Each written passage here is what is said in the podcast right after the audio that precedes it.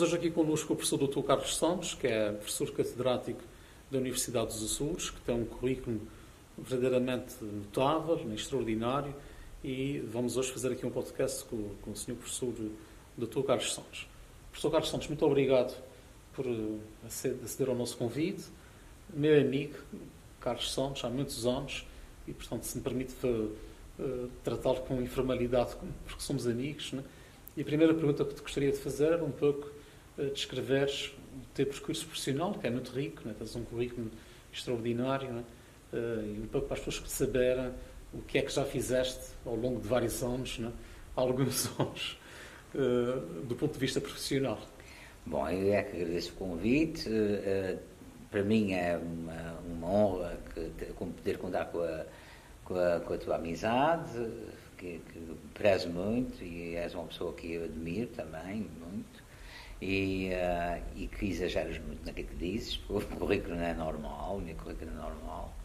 E, uh, e foi um currículo que seguiu o seu percurso desde a licenciatura uh, em Finanças no Instituto Superior de Economia e Gestão, numa altura bastante conturbada, na altura de, de seguir ao 25 de Abril, e que depois concluí a licenciatura e, e, vim para a Universidade dos Açores dar aulas e estou desde o início na Universidade dos Açores. Uh, na, na, Universidade dos Açores sucedeu-nos uma, uma, uma, uma, situação muito inesperada, mas muito agradável, que foi a visita do professor Alfredo Souza à nossa universidade.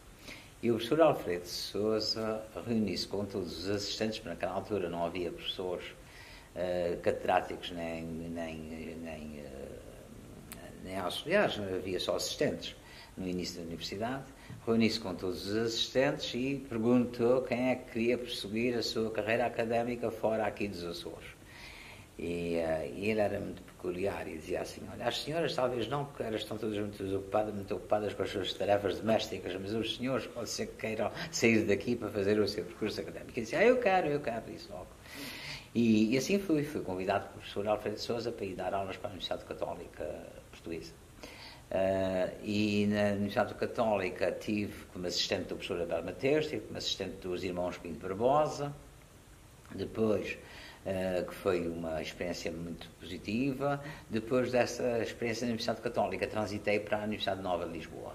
Uh, tive também um, um, ano como assistente na Universidade Nova de Lisboa, onde fui colega e, e amigo do professor, do, do, da, da professora Carmen Seabra, uh, que foi Ministro da Educação, e uh, do professor Luís Cunha. Uh, foram dois, dois grandes amigos meus. Terminou o período de estágio, na, na, que foi um protocolo que foi assinado com a Universidade dos Açores, através do professor Alfredo Souza. Terminou esse período de estágio e eu vou regressei aos Açores.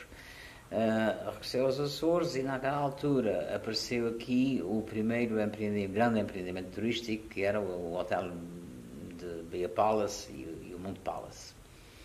E uh, por acidente eu conheci o investidor principal, o Dr. Gozzi, que era uma pessoa muito simpática, e o Dr. Gozzi uh, convidou-me para pertencer ao Conselho de Administração.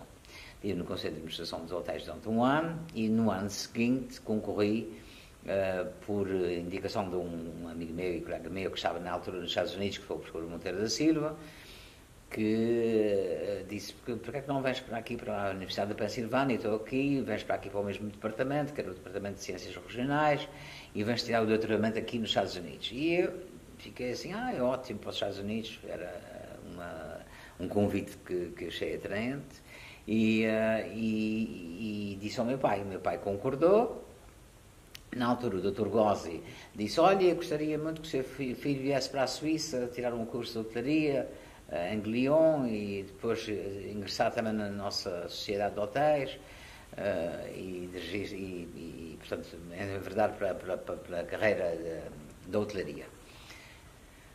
O meu pai não concordou e achou que eu devia prosseguir a minha vida académica, que tinha mais perfil académico, e mandou-me para os Estados Unidos. Foi para os Estados Unidos, no princípio com a adaptação muito difícil, mas depois adaptei-me depois já estava mais americano do que os próprios americanos. E, uh, e, uma vez, por acaso, aconteceu uh, ter ido de férias a Paris e uh, estava na, na, ópera, a descer as escadas da ópera, em Paris e sobe um, encontra um, um, colega meu dos Estados Unidos, um americano, a subir as escadas da ópera e eu estava com um boné de beisebol americano e com uns shorts e ele disse assim, olha, nem me cumprimentos. Eu até sinto vergonha, te pareces tão americano, tão americano, tão americano, que até sinto vergonha. De maneira que fiquei completamente uh, inserido na cultura americana e na sociedade americana e uh, quando acabou o doutoramento tinha que voltar, porque tinha uma bolsa aqui do Governo Regional dos Açores e não queria voltar já, já, já queria ficar nos Estados Unidos. Mas depois voltei para a universidade e, uh, e ao fim de pouco tempo uh, recebo um convite para ir para a Comissão Instaladora da Escola Superior de Hotelaria e Turismo do Distrito. Já agora só um parênteses, e no meio disto tudo fui aluno aqui do professor Carlos Santos, de teoria económica, exigentíssimo. Uh, a minha sorte é que eu gostava de análise económica e consegui passar as cadeiras, né? Porque eram umas, cadeiras muito difíceis né? E com um grau de exigência muito alto. É verdade, aquilo era da juventude depois vinha dos Estados Unidos. A minha, a minha formação e a minha tese de doutoramento era muito quantitativa, muito ligada à econometria e eu era muito exigente em métodos quantitativos, de maneira que realmente foi um período em que os alunos se queixavam bastante. Mas eu lá conseguia resistir e passar uh, essa, essa época. E então depois convidaram-me para. Era um grande desafio, a Escola de Hotelaria e Turismo de Estoril queria afirmar-se como uma primeira e única escola de, a nível nacional, uh, chamada, entre aspas, Universidade do Turismo em Portugal. E, e, portanto fui para lá, foi uma, uma tarefa bastante interessante, um desafio para uma, para uma área que não era a minha área de excelência, não era a minha área de, de, de especialização, mas fiquei com o gosto pela parte da, do turismo, da, da hotelaria e do turismo, fiquei com, com gosto por essa, por essa área. Uh, acabou a minha comissão e eu, uh, nessa altura, regressei aqui ao, aos Açores. Uh, fui nomeado coordenador do programa Erasmus na Universidade dos Açores e, através de, do programa Erasmus, comecei a conhecer pessoas em conferências e em, e em eventos internacionais. E, na altura, uh, eu conheci o, o, meu amigo Pier Giovanni D'Ayala, que era o diretor uh, de, do programa de, das reservas da biosfera na Unesco, nas Nações Unidas, em Paris. E ele convidou-me para eu pertencer ao programa e nós fomos lançar uma reserva da biosfera para a ilha de Marilochen, na, na Jugoslávia. E a partir daí convidou-me sempre para mais eh, conferências no âmbito das reservas da biosfera. Não se falava ainda nas reservas da biosfera aqui nos Açores. E uh, vim a conhecer depois um outro professor eh, catedrático da Universidade de Toulouse, uh, o professor François Veras, que ficou uh, meu amigo e que me convidou para dar aulas na Universidade de Toulouse. A princípio, Fui dar aulas no Departamento de Economia, na área de Econometria, depois passei a dar aulas na área da Teoria Económica e depois ele uh, iniciou um mestrado em Turismo e passou a convidar-me para nacionar no mestrado em Turismo. Uh, a ponto de que eu me sentia na Universidade de Toulouse mais em casa do que os próprios reitores da universidade, porque eu assistia a cinco reitores diferentes, cinco mandatos diferentes, e, uh, e quando vinha um reitor novo, eu já dizia assim, olha, você está aqui de novo, eu já estou aqui, já faço parte da, da mobília da casa, já é o quarto ou o quinto que assisto aqui como reitor da Universidade de Toulouse. Uh, e pronto, foi um período muito, muito estimulante também, porque tive contacto com alunos de várias nacionalidades e, e fui desafiado a preparar cadeiras diferentes, muito diferentes de ano para ano, me davam as cadeiras. Foi uma boa experiência. Depois da Universidade Toulouse foi convidado pela, pela Business School de Bordeaux para também dar aulas lá. Tive um período curto a dar aulas nessa, nessa escola de negócios. Também uma experiência interessante. Depois uh, conheci colegas da Universidade de Perpignan e esses colegas da Universidade de Perpignan queriam por força que eu fosse dar aulas para Perpignan.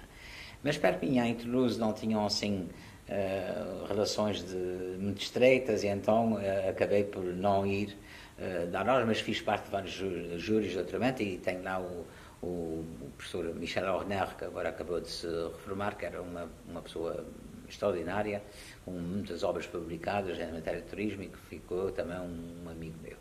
Depois regressei a Portugal, não, estava a, a lecionar aqui na Universidade dos Açores e conheci uh, o professor Diamantino Durão, que estava na altura como presidente do Conselho Diretivo do Instituto Superior Técnico. E a mulher dele, uh, a professora Manuela Sarmento, e uh, também fiz amizade com eles e a certa altura a professora Manuela Sarmento desafiou-me a, a, montar um mestrado aqui na, no Estado dos Açores, não havia a área do turismo, portanto não, não havia nada de formação na área do turismo e uh, disse, não, mas vamos, vamos montar em conjunto. E foi um desafio que foi para a frente. Uh, e lancei o primeiro mestrado em, em, em desenvolvimento e planeamento do turismo, uh, em parceria com o Instituto Superior Técnico, que na altura foi muito difícil de vencer a resistência interna, porque o, o, coisa, o Instituto Superior Técnico tem imenso prestígio, mas não é na área do turismo, portanto não tinha nada a ver com a área do turismo. Naquela altura a área do turismo era considerada uma área inferior e, portanto, foi muito difícil de convencer os colegas do Instituto Superior Técnico a aprovar. Mas aprovaram um mestrado e a Universidade da Madeira também entrou na parceria e fizemos um mestrado muito interessante, interessante que circulava entre as três regiões. Funcionava um ano aqui, depois no ano seguinte não, não havia tantos alunos porque o mercado é pequeno, funcionava em Lisboa no Instituto Superior Técnico, e depois o ano, no ano seguinte funcionava na Madeira, depois fazia-se a rotação. Foi uma experiência muito positiva.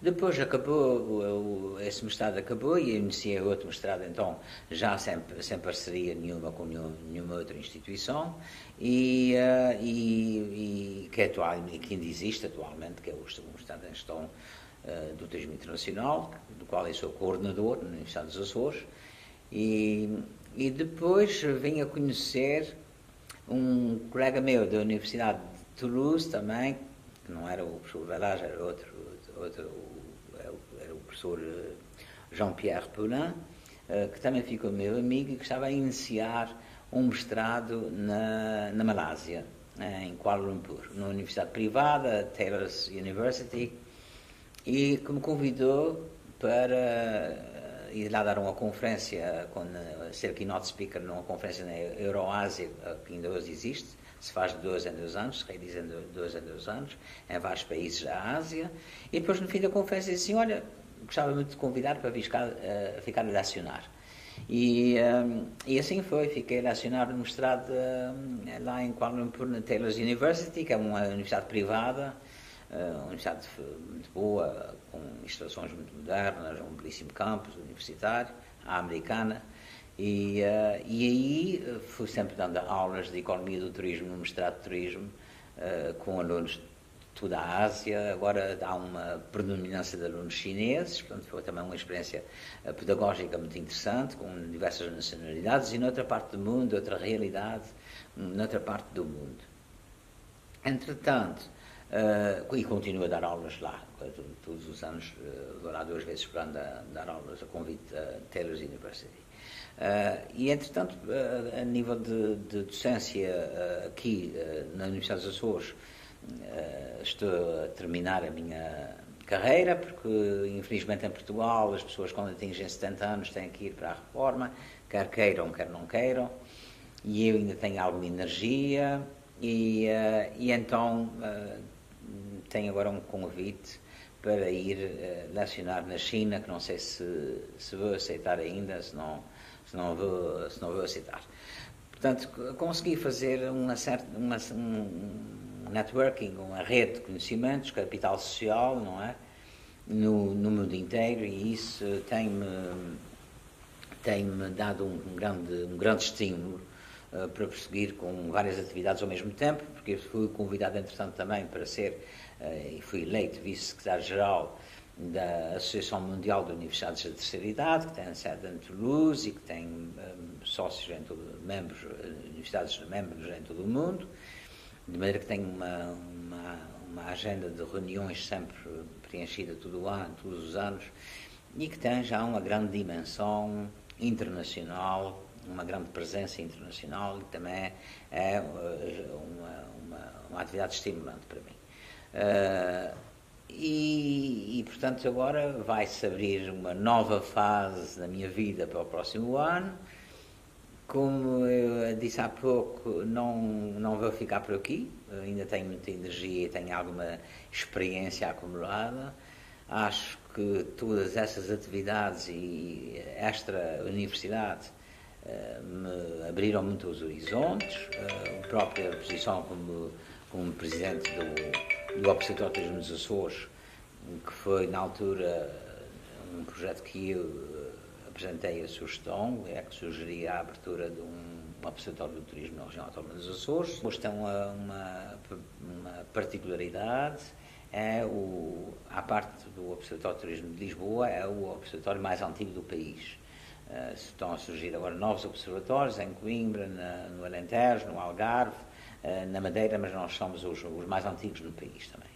Portanto, foi uma coisa pioneira, foi uma, uma ação pioneira uh, em Portugal.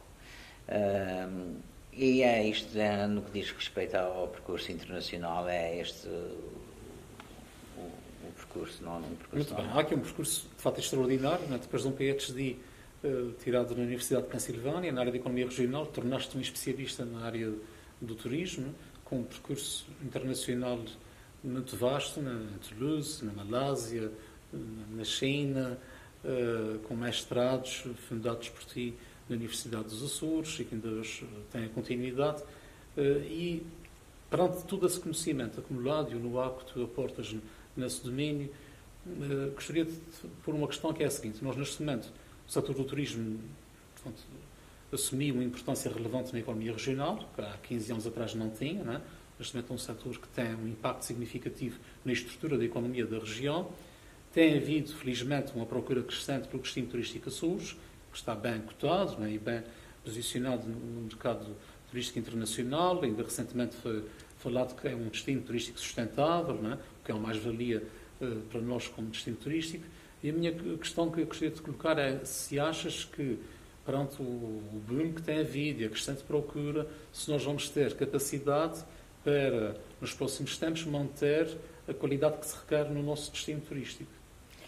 Bem, eh, eu, a minha resposta é muito simples, não, não há alternativa, porque foi uma aposta muito forte por parte não só do setor público, mas do setor privado. Hoje em dia a gente vê uh, e assiste uh, à canalização das poupanças dos, dos, residentes nos Açores para o alojamento local, com que já tem uma grande expressão, e, portanto, se houvesse uma, uma crise, digamos, grande turismo internacional eh, que afetasse os Açores, eu penso que seria muito mal para a nossa sociedade e para a nossa economia e mesmo para a coesão social e estabilidade política e económica da, da região. Se bem que eu acho que eh, é um perigo muito grande haver uma especialização única num setor, como é o caso do turismo, e todos nós sabemos que o, o turismo tem um, condicionantes externas que mudam, e que não são controladas pelas uh, autoridades do, do, da, do, destino e que, portanto, podem afetar negativamente o destino, impactos, terem impactos negativos, como, sei lá, uma recessão a nível mundial, uma crise, já não é preciso falar em recessão, mas uma crise, uh, sobretudo nos principais mercados emissores, ou uma mudança de preferências dos turistas por outros destinos, ou uma, uma, uma maior concorrência uh, de outros destinos, que, no caso do Norte da África, que tiveram problemas de segurança, mas que agora estão a vencer, alguns destes países estão a vencer os problemas de segurança e estão a tornar-se uma forte concorrência uh, ao destino Açores. Portanto, eu acho que é um perigo. Depender de um único setor de atividade é um grande risco.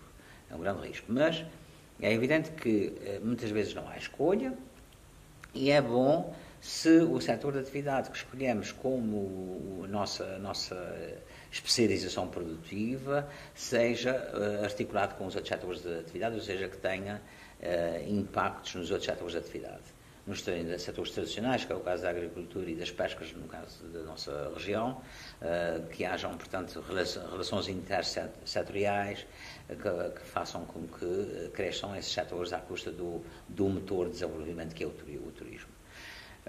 e eu acho que no caso do, do turismo dos Açores já passamos a fase inicial, a fase inicial foi a fase de descoberta, eh, em que não éramos praticamente conhecidos, em que não tínhamos acessibilidades. Depois passou-se uma fase em que se despertou para o turismo e em que apareceram os primeiros incentivos para a construção de hotéis e começou a aparecer a oferta, a aparecer alojamento, sobretudo na hotelaria tradicional nos grandes centros urbanos. Ainda não havia estratégia sobre qual se devia ser o alinhamento do destino e, portanto, não havia uma estratégia concertada sobre qual deveria ser o perfil da oferta do, do destino. Uh, e, e, portanto, construiu-se em função dos, uh, dos apoios que havia. Por pessoas, muitas vezes, que não tinham know-how no, no âmbito da, da hotelaria, e, portanto, foi um crescimento um bocadinho, digamos, pouco orientado, pouco focado, pouco focado. Uh, Passou-se essa fase, entretanto, os hotéis que nessa altura construíram os hotéis adquiriram know-how ao longo do tempo, uh, através daquilo que nós economistas chamamos, chamamos a curva de aprendizagem, e, uh, e hoje em dia vê-se que realmente estão muito mais dentro do, do, do, dos seus ramos de atividade e com muito mais conhecimento do que tinham antes. Nós, passada essa fase, passamos depois para, para a fase seguinte de, das acessibilidades, começaram a aparecer as low costs. Foi uma pena que não tenha que, que a EasyJet tenha saído do destino, porque a experiência internacional mostra que destinos insulares que são servidos por apenas uma low cost uh, uh, comportam um elevado risco também, porque Uh, ficam nas mãos do low cost, do único low cost, e os low costs abandonam o destino de um momento para o outro, se não for rentável, uh, abandonam o destino, e portanto não é, não é saudável ser dependente apenas de uma low cost. Uh, mas enfim, pronto, a, a EasyJet saiu, ficamos com a, com a Ryanair, temos agora, no momento atual, problemas sérios ao governo de acessibilidades, temos um uma companhia aérea regional que está com dificuldades, como todos nós conhecemos, conhecemos. Tivemos uma companhia que nos abandonou, a Delta, que eu considero que foi um, um aspecto muito negativo, porque nós estávamos a falar no início da conversa, eu estava a explicar que tínhamos passado por diversas etapas, estava a falar da etapa agora que era das acessibilidades, com a abertura da, às low cost, e a etapa seguinte que eu referenciava era exatamente a etapa da entrada da Delta na, na, na, na rota do, dos Açores. Eh, e explico isso apenas porque a Delta é uma companhia que tem acesso a mercados eh, em todo o mundo, ela está integrada numa grande aliança estratégica que é a SkyTeam, eh, que é uma, uma, uma, aliança, é a segunda maior aliança das companhias aéreas, é a segunda maior aliança estratégica do mundo e, portanto, é uma grande rede poderia promover o destino um, e, e, trazia clientes americanos que tinham um perfil diferente do cliente que é trazido pela SATA, por exemplo, dos Estados Unidos e do Canadá e que é trazido por, pela TAP. Uh, e esse americano era um americano exigente, uh, mas gasta bastante dinheiro, gastava bastante dinheiro, e, uh, e são, o turista americano é um turista que é desejado por todos os destinos no, mundo, portanto, toda, todos os destinos uh, querem captar o, o, o, turista americano. Se bem que agora também haja uma nova novo mercado, como o mercado chinês, que está a afirmar também no, no, panorama mundial e que também começa a gastar bastante e a sair em, em números expressivos e que também eh, aliás, o mercado chinês alimenta todos aqueles países do Sudeste Asiático que são todos alimentados pelo mercado chinês principalmente. Mas também já começam para a Europa, a vir para a Europa. Tem outro perfil, já não é o perfil de viagens em grupo, já não é o perfil de compras só compras, já tem um perfil que apreciam a natureza, viajam individualmente, ou, ou, com um companheiro ou com um companheiro. E, e portanto, são, são um importante mercado emissor para muitos destinos turísticos no, no mundo. Uh, mas, portanto, passamos, eu diria que a data marcaria uma nova etapa, mas infelizmente, infelizmente foi uma etapa curta. Uh, e agora temos este desafio das acessibilidades. Mas o que eu acho que o grande desafio que se coloca aos Açores neste momento é o, o desafio de nós uh, não querermos crescer em números, mas crescer em receitas.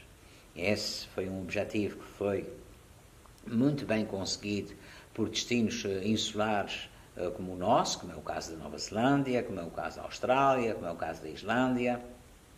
São, são destinos insulares que, eh, a certa altura, mudaram toda a estratégia para não captar maior volume de turistas, mas um, um turista que era mais, não só gastador, portanto, gastando mais dinheiro, como também um turista que um, atenuasse a sazonalidade, que apreciasse aquilo que o destino tem para oferecer, enfim, uma série de características.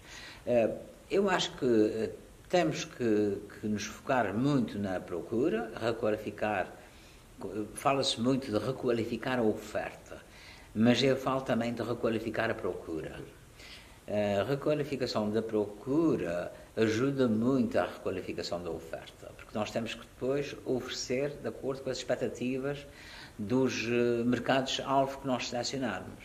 Se esses mercados-alvos que nós selecionarmos forem mercados exigentes em termos de qualidade, mas estiverem dispostos a gastar e a contribuir em termos de volume de receitas para a sustentabilidade do turismo no destino, acho que é por essa via e por esse caminho que nós devemos eh, caminhar. E, uh, e, portanto, o que acontece é que eh, nós, até agora, temos tido uma. Bem, eu não estou a fazer uma crítica, estou apenas a constatar, e eu percebo muito bem que os negócios turísticos tenham que sobreviver. Aliás, a sustentabilidade é a tripartida, é social, ambiental e económica, mas é sobretudo também económica.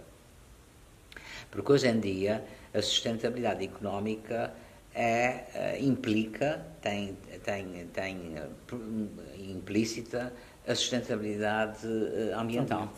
Porque a sustentabilidade ambiental, no fundo, é uma, uma, um fator crítico de sucesso para as empresas turísticas, para a sustentabilidade económica. É uma vantagem porque elas diferenciam-se em termos de marketing, uh, em termos de, de, economia de recursos, portanto, a sustentabilidade ambiental é fundamental para a sustentabilidade económica.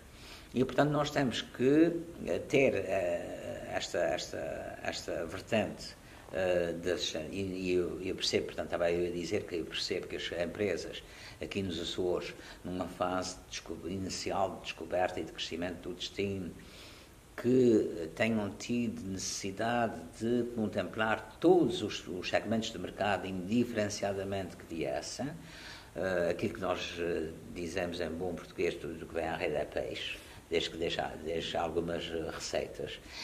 Eu percebo isso, porque a sazonalidade continua a afetar-nos muito negativamente, o negócio das empresas. Uh, os negócios turísticos são muito afetados negativamente pela, pela, pela sazonalidade e, portanto, eu acho que uh, devemos ultrapassar essa fase. E quando se fala em termos genéricos, ah, nós queremos captar o, o mercado americano, ou queremos captar o mercado alemão, Uh, isto a mim não me diz nada. Eu quero saber é quem é que vamos captar no, no mercado americano e como é que vamos atingir, como é que vamos comunicar, quem é que vamos captar no mercado alemão. Porque o mercado alemão e o mercado americano, quem fala desses de, dois exemplos, fala de outros exemplos, são extremamente uh, variados e, portanto, há muito segmento de mercado dentro do mercado alemão, muito segmento de mercado dentro do mercado americano. É preciso selecionar aquilo que nós focarmos e selecionarmos. E, naturalmente, que fazer também a, a qualificação da oferta para corresponder depois às expectativas que esses turistas têm quando nos visitam. E, e quando falam de que nós requalificarmos uh, a oferta vai uh, aumentar os preços, naturalmente que isso é um dos efeitos, uma das externalidades negativas do turismo é uh, o aumento geral do nível, do nível de preços e, portanto, passarmos a ter um, uma população que tem pouco acesso aos bens porque não tem uh, dinheiro, não, não, não tem rendimentos suficientes para enfrentar essa alta de preços. Eu não penso assim. Eu penso que, se for generalizado, ou seja, se nós nos focarmos em atrairmos os segmentos da procura que são exigentes, mas que pagam bem, então, as empresas também vão ganhar mais. E para satisfazer as expectativas desses segmentos, também vão ter que qualificar mais a sua mão de obra. E a mão de obra qualificada produz mais. Se aumentar a produtividade acima do aumento dos salários nominais, não há problema com os, eh, em termos de custos e de falta de competitividade das empresas. Continuam a ser competitivas, o destino continua a ser competitivo. E há vários exemplos no mundo disso. Por exemplo, no caso da Suíça, a Suíça é um país caríssimo e altamente competitivo está, está, está, completamente desenvolvida sob o ponto de vista. Os Estados Unidos são um país muito caro, o, o, turismo dos Estados Unidos é, um, é um, um, turismo bastante caro e, no entanto, tem imenso sucesso. Outra questão que também gostava de colocar é que nós estamos em plena era de economia digital, com a chamada Revolução 4.0, onde se avizinham grandes eh, transformações tecnológicas, que certamente também vão ter um impacto no setor do turismo, como aliás em todos os setores de, de atividade. Será que os Açores estão preparados para responder a esses desafios das novas tecnologias, da, da chamada uh, economia 4.0 e de que maneira é que isso também vai impactar no, no setor e no futuro desenvolvimento do mesmo na região? Bom, eu acho que isso é fundamental não só no aspecto do turismo, no, no, no setor do turismo. Eu acho que as novas tecnologias são uma fonte de competitividade para pequenos territórios insulares isolados que estão longe dos mercados e que têm o um problema do, do, isolamento e dos custos, dos, dos custos acrescidos de transporte. Portanto, as novas tecnologias aproximam as pessoas, eh, deslocalizam a produção em qualquer setor de atividade, incluindo o setor do turismo, naturalmente. O setor do turismo foi muito criticado durante muito tempo por ser pouco inovador, uh, por, sobretudo no âmbito das, das novas tecnologias, uh, e por empregar mão de obra barata pouco qualificada, na sua maioria, nos destinos de sol e praia, e, portanto, pouco, pouco contribuir para uh, o avanço tecnológico, e, e, com poucos ganhos de produtividade. Porque só há duas maneiras de se ser competitivo no longo prazo, através de duas estratégias muito claras: qualificação da mão de obra e a utilização de novas tecnologias. É isso que permite uh, uh, manter-se competitivo. E o que é que acontecia no setor do turismo? Mão de obra pouco qualificada, uh, mal paga, com baixos salários e pouca tecnologia. o setor do turismo durante muito tempo e, portanto, pouco produtivo. E, daí também os salários serem baixos. O, setor do turismo, em comparação com outros setores de atividade, como o setor da aeronáutica, o setor, setor farmacêutico, etc., eh, não inovava praticamente nada. O que o setor do turismo durante muito tempo fez era copiar as inovações tecnológicas de outros setores de atividade. Uh, e começou a copiar no âmbito das, das tecnologias da informação e da comunicação, das TICs, da informação e da comunicação, começou a utilizá-las uh, abundantemente e uh, frequentemente e, uh, e, a copiar e introduzi-las na, nas especificidades do setor do turismo. Isto foi, era, foi o panorama tradicional do, do turismo durante muitos anos a nível mundial. Agora, neste momento, o turismo sofreu uma grande mudança tecnológica está cada vez mais a utilizar ferramentas tecnológicas para aumentar a sua competitividade e a sua produtividade. Uh, e nós vemos, é o caso do, dos aviões, que hoje em dia uh, são mais silenciosos, que hoje em dia consomem menos combustível, que hoje em dia uh, têm, conseguem fazer viagens mais tranquilas, mais, menos, com menos eh, turbulência, menos atrito ao ar, maior velocidade, menos, eh, menos combustíveis, etc. É o caso dos navios de cruzeiros também, que também têm sofrido muito essa, essa inovação tecnológica, continua a ser o caso das, das, tecnologias de informação e da comunicação, é o caso na restauração, por exemplo, da, da, da cozinha, das embalagens no vácuo, da, da, da, da cozinha uh, molecular, eh, é o caso, por exemplo, também nos, nos, nos eh, hotéis, eh, também com novas tecnologias. O futuro dos hotéis é um futuro tecnológico. No, no, no, as grandes tendências na hotelaria são para a tecnologia tátil, ou seja, para as pessoas entrarem dentro do quarto e tocam nas paredes e as suas toda a sua informação, o seu ADN é transmitido à parede, a sensores que existem e depois uh, fica-se a conhecer quais são as preferências do cliente e sabe se o cliente quer mais luz ou menos luz, se quer uh, televisão, não quer televisão, que é que quer, que temperatura do quarto, mais, mais quente, menos quente. Portanto, essa é a grande tendência na, na hotelaria. No, no âmbito dos transportes aéreos, depois uh, a, a, produção de, de, de mega aviões com, um, com espaços de convívio uh, segmentados para, para os vários tipos de, de clientes, portanto, vários tipos de passageiros.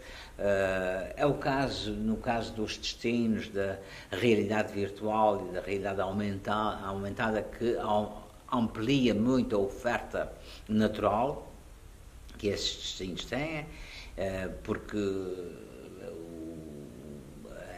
ambas, a realidade aumentada e a realidade virtual, não consomem uh, recursos em grande abundância e os recursos são renováveis e, portanto, não tem o problema dos recursos ambientais que esses esgotam-se, sobretudo quando são sujeitos a uma grande pressão e um grande uso, esgotam-se naturalmente e, uh, e, há essa, essa, essa, essa limitação.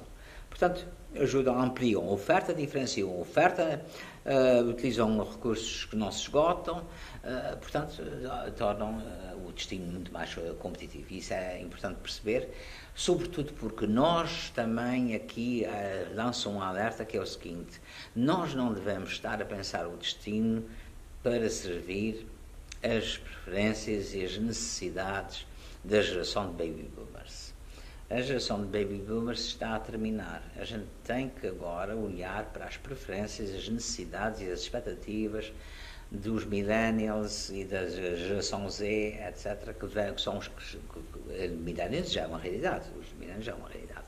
E, portanto, todos eles procuram tecnologias e, e, e já estão incorporadas nas suas expectativas essas mesmas tecnologias.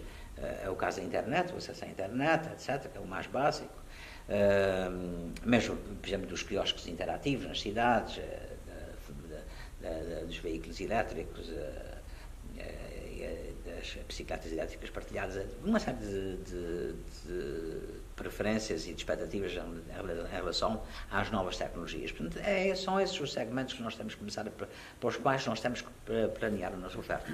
Porque é interessante, por exemplo, no caso da hotelaria, há um estudo recentemente publicado que compara aquilo que é que diferenciava um hotel perante a geração de baby boomers e aquilo que diferencia um hotel perante a geração dos millennials. É completamente diferente.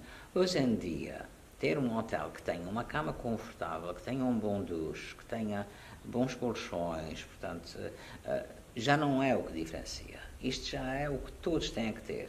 Todos têm que ter isso já, já é o básico. Então vamos diferenciar pelas tecnologias, vamos diferenciar pelo serviço uh, uh, e pelo marketing relacional, pela proximidade com o cliente, pelos serviços à la carte, uh, à medida de, de, dos turistas, das preferências dos turistas. Portanto, aí é que são os verdadeiros fatores de diferenciação. E é nisso que nós temos que apostar. Não podemos que apostar outra vez no hotel tradicional, que tem uma boa cama, que tem um bom duche, pensando que isto que o diferencia da concorrência, que já não diferencia da concorrência. Portanto, é inevitável que haja essa adaptação inevitável. dos meios de alojamento e de toda a oferta turística às novas, às novas tecnologias. Uma última questão que eu gostaria de colocar, assim, tu tens um, imensos contatos internacionais, lecionaste e lecionas em universidades da Europa, da Ásia, e naturalmente que em toda essa atividade eh, contatas com experiências e vivências turísticas muito diferentes daquelas que há aqui nos Açores. E gostaria de, pôr uma questão que era de que maneira essas experiências com, com as quais tu contatas a nível turístico internacional permitem colher ensinamentos que poderiam ser úteis aqui para os operadores turísticos e para os agentes económicos do setor. É claro que existem algum, alguns destinos que servem de modelo ou de boas práticas, de benchmarking. Uh, ao caso dos Açores, eu acho que uh, o caso da, da, Islândia é um bom exemplo, o caso da Irlanda é um bom exemplo, o caso da Nova Zelândia é um bom exemplo também. Uh, e são, têm boas práticas e, e são destinos, alguns deles insulares e outros também de natureza destinos de natureza, portanto com uma forte componente ambiental e que servem de modelo em muitas das suas das suas estratégias servem de modelo para, para nós. Mas uh, claro que há coisas há coisas que se podem imitar, há coisas que não se podem imitar. E uma das coisas, por exemplo, como, como sabes, eu sou apaixonado da Ásia, gosto muito da Ásia e, e conheço bastante na, na, Ásia, já trabalhei até em vários países da Ásia e, uh, e aquilo que não se consegue imitar é a hospitalidade dos asiáticos em relação aos europeus ou aos uh, norte-americanos. Uh, a cultura hospitaleira de acolhimento, de, de serviço, é de tal maneira, faz parte de tal maneira do ADN da, da população asiática que nós não, não conseguimos de maneira nenhuma uh, imitar. Mas, uh, em termos de, de, de políticas de, desenvolvimento turístico. Uh, eu penso que estamos a seguir um, bons exemplos. Temos o caso da certificação de turismo, do destino, destino turístico sustentável, é um bom exemplo. Acho que teríamos também, que é aquilo que fazem muito uh, em alguns destinos que eu conheço, é aliar a natureza à cultura, ou seja, não é apenas o produto de natureza que é vendido, mas também a cultura, o, o lado cultural, o aspecto cultural uh, é cada vez mais procurado. Uh, e, portanto, uh, o, aspecto cultural está muito ligado ao turismo, ao turismo criativo. O turismo criativo está em voga no mundo inteiro, porque o turismo criativo tem base cultural. e eu penso que, essa é uma tendência generalizada que nós devíamos, devíamos ter também aqui, no, no, contemplar aqui no, no caso dos Açores. Portanto, eh, eu penso que, que, são essas as principais uh, tendências, enfim, que temos que, ter, em atenção e temos que adaptar a nossa oferta ao nosso destino e torná-lo um destino diferenciado, competitivo. Professor Carlos Santos, muito obrigado. Uma conversa muito enriquecedora que nos permitiu colher aqui ensinamentos né, e informações que são muito úteis Obrigado pela disponibilidade e votos de muitas felicidades uh, para os próximos tempos e um novo ano portador de, dos maiores sucessos pessoais e profissionais. Muito obrigado também, um Santo Natal obrigado. e um ano novo muito feliz, cheio de sucessos. Obrigado.